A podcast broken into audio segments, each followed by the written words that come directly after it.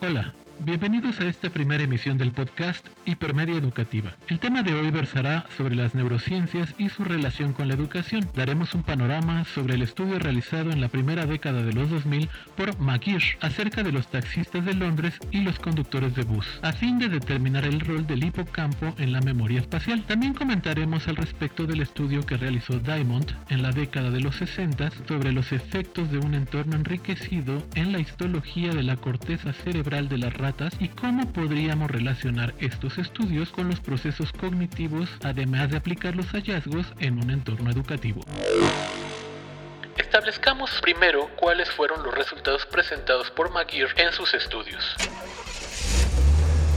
El primero comparando taxistas en Londres con un grupo control y el segundo con conductores de bus en Londres. El primer estudio incluyó 16 taxistas de Londres que ya habían hecho el curso denominado El Conocimiento, habiendo aprobado el examen, además de haber tenido al menos año y medio de experiencia como taxistas. El grupo control consistió en 50 hombres con características similares a los taxistas pero que no conducían taxis. Todos los participantes eran hombres diestros, sanos física y psicológicamente y con un rango de edad similar entre los 32 y 62 años. De los resultados que arrojó el estudio, uno de ellos fue la diferencia cerebral encontrada entre los dos grupos en los hipocampos. Mostraron un incremento en el volumen en la materia gris de los hipocampos posteriores de los taxistas, tanto del derecho como del izquierdo, mientras que en los controles presentaron un volumen relativamente mayor en la materia gris en la región anterior de los dos hipocampos. Adicionalmente, se hizo un análisis correlacional entre el volumen volumen de los hipocampos y el tiempo de experiencia de los taxistas, el cual encontró que hay una correlación positiva entre el tiempo de experiencia y el volumen del hipocampo posterior derecho. También se identificó una correlación negativa entre el tiempo como taxista y el volumen de los hipocampos anteriores. En conclusión, la dependencia profesional de las habilidades de navegación espacial está asociada a la redistribución relativa de la materia gris en el hipocampo y da soporte al rol del hipocampo posterior en la memoria espacial. Los resultados establecieron que al menos en el hipocampo posterior derecho los cambios son adquiridos, indicando la posibilidad de una plasticidad focalizada en la estructura del cerebro adulto como resultado de la exposición al estímulo ambiental y a la experiencia. Se sugiere que el mapa mental de la ciudad se almacena en el hipocampo posterior, llevando un incremento en su volumen y que su rol en la memoria no es solo transitorio, al menos en relación con la memoria espacial. En otras palabras, se encontró que el hipocampo está ligado a la memoria espacial, al aprendizaje a través de la estructura del lugar. En la prueba de el conocimiento, deben memorizar los nombres y ubicaciones de 25.000 calles. Tardan aproximadamente 3 años para culminar sin embargo, les es más difícil de manera posterior aprender nuevas rutas. Los taxistas tenían la región del hipocampo más desarrollada que en el grupo control que no era taxista. En el caso de los conductores de bus, se hizo el comparativo entre taxistas con conductores en Londres que tenían características similares, incluyendo su experiencia. La diferencia principal fue el hecho de que los conductores de bus siguen una ruta determinada con anterioridad, mientras que los taxistas tienen que planear cada ruta. Los investigadores querían determinar si las diferencias en el hipocampo encontradas en el estudio de McGeer se debían a la gran representación espacial compleja que deben adquirir los taxistas en Londres o si era resultado de la experiencia como conductores y del nivel de estrés que experimentan. Se incluyeron 16 taxistas y 17 conductores de bus, ambos con experiencia similar como conductores, además de controlar otras características como edad, nivel educativo, lateralidad y nivel de inteligencia. Al igual que el estudio anterior, se encontró más volumen de materia gris en los taxistas en los hipocampos posteriores y menos volumen de materia gris en los hipocampos anteriores. En esta ocasión, comparándolos con los conductores de bus. En conclusión, el aprendizaje y el uso de las representaciones espaciales complejas en un ambiente a gran escala como es la ciudad de Londres es una función del hipocampo y esta región se adapta estructuralmente para acomodar su elaboración. Encontrar una correlación positiva entre la materia gris del hipocampo posterior derecho con el aprendizaje y la experiencia, es decir, muestra que fue la experiencia la que llevó a los cambios observados. En lo que se refiere al estudio de los efectos de un entorno enriquecido sobre la histología de la corteza cerebral de la rata de Marianne Diamond. El entorno enriquecido incrementa la estimulación y proporciona oportunidades más ricas y variadas de interacción con el entorno social y físico y ha demostrado ejercer una gran variedad de efectos a largo plazo a nivel neuroanatómico, neuroquímico y conductual en varias especies de animales. El entorno enriquecido aumenta el tamaño de la corteza cerebral, incrementa las ramificaciones dendríticas y la neurogénesis hipocampal y mejora las capacidades cognitivas en una variedad de tareas. Favorece tanto el desempeño conductual en las pruebas de aprendizaje motor como en la recuperación de comportamientos motores afectados en modelos de daño de la corteza motora. La mejoría ha sido generalmente asociada a la plasticidad neuronal. El entorno enriquecido entonces tiene efectos sobre la plasticidad cerebral. La plasticidad cerebral es la capacidad del sistema nervioso para cambiar su estructura y su a lo largo de su vida, como adaptación a la diversidad del entorno. Luego entonces, la capacidad de un entorno enriquecido puede revertir y modificar a distintos niveles, funcional, estructural y genético, el sistema nervioso central. En el caso de la investigación de Diamond, sin entrar a profundidad en términos técnicos, al someter a las ratas a un entorno enriquecido, sus efectos tuvieron impacto en la corteza cerebral. Por ejemplo, el aumento de la profundidad en la corteza y el efecto del entorno enriquecido.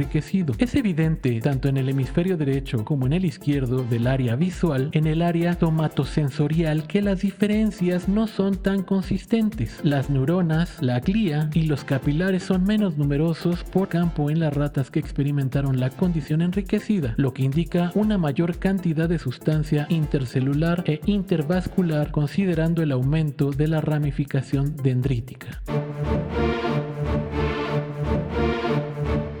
Al revisar rápidamente ambos estudios, podemos establecer que la plasticidad del cerebro juega un papel importante, ya que se adapta según el uso que se le da. Ahora entonces, veamos cómo puede implementarse en procesos cognitivos dentro de la educación. Welcome home, Columbia. Beautiful, beautiful. Comencemos por la plasticidad sináptica. La plasticidad sináptica está dentro de la plasticidad cerebral. Cuando el cerebro está ocupado en un nuevo aprendizaje o en una nueva experiencia, se establece una serie de conexiones neuronales.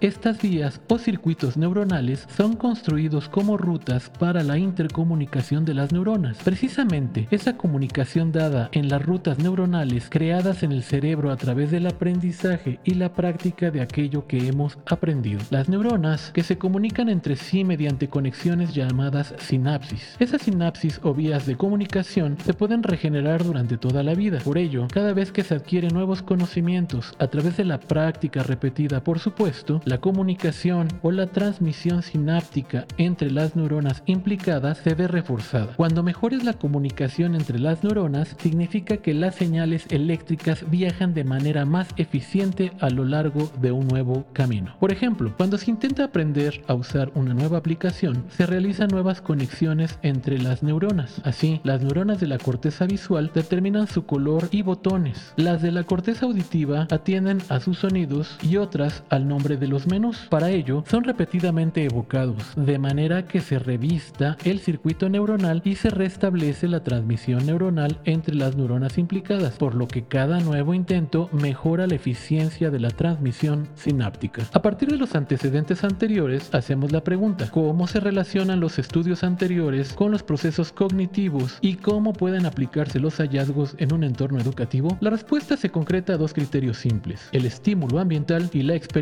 Todos los estímulos de la naturaleza producen sensaciones y estas favorecen el aprendizaje. Rius, en 2013, afirmaba que ninguna descripción, ninguna ilustración de cualquier libro puede sustituir a la contemplación de los árboles reales y de toda la vida que los rodea en un bosque real. En relación al desarrollo cognitivo, afectivo y social, la neurociencia ha demostrado que el contacto con la naturaleza tiene repercusión en el número de conexiones neuronales, lo que favorece una organización cerebral rica y variada, con una mayor plasticidad y flexibilidad, permitiendo un mayor desarrollo intelectual, pero además demuestra que jugar al aire libre, caerse, levantarse, ejercitar los músculos, plantar semillas, regar las plantas, cuidar a los animales, son estímulos para el cerebro, pero también para las emociones. Contemplar un paisaje, escuchar el sonido de un riachuelo o el canto de los pájaros, oler las flores, tocar las hojas y plantas y ver cómo nace un pollito contemplar los gusanos de seda y ver cómo se convierten en mariposas, entre otros muchos estímulos, provocan una multitud de sensaciones que se transforman en emociones y a veces en pasiones que resultan importantísimas a la hora de construir conocimiento, porque está demostrado que los aprendizajes vinculados a las emociones se guardan fácilmente en la memoria y están allí siempre disponibles para cuando sea necesario emplearlos. Existen ya estudios que hablan de los llamados periodos sensibles, de las actividades de aprendizaje e indican que la adquisición del lenguaje alcanza su nivel máximo a una edad temprana, lo que pone de relieve la importancia de la educación infantil y las posibilidades de aprender varias lenguas en los primeros años. Otros descubrimientos apuntan la plasticidad del cerebro y su capacidad para introducir cambios como respuesta a las demandas del entorno a lo largo de toda la vida. Estas observaciones corroboran la idea del aprendizaje permanente y la existencia de oportunidades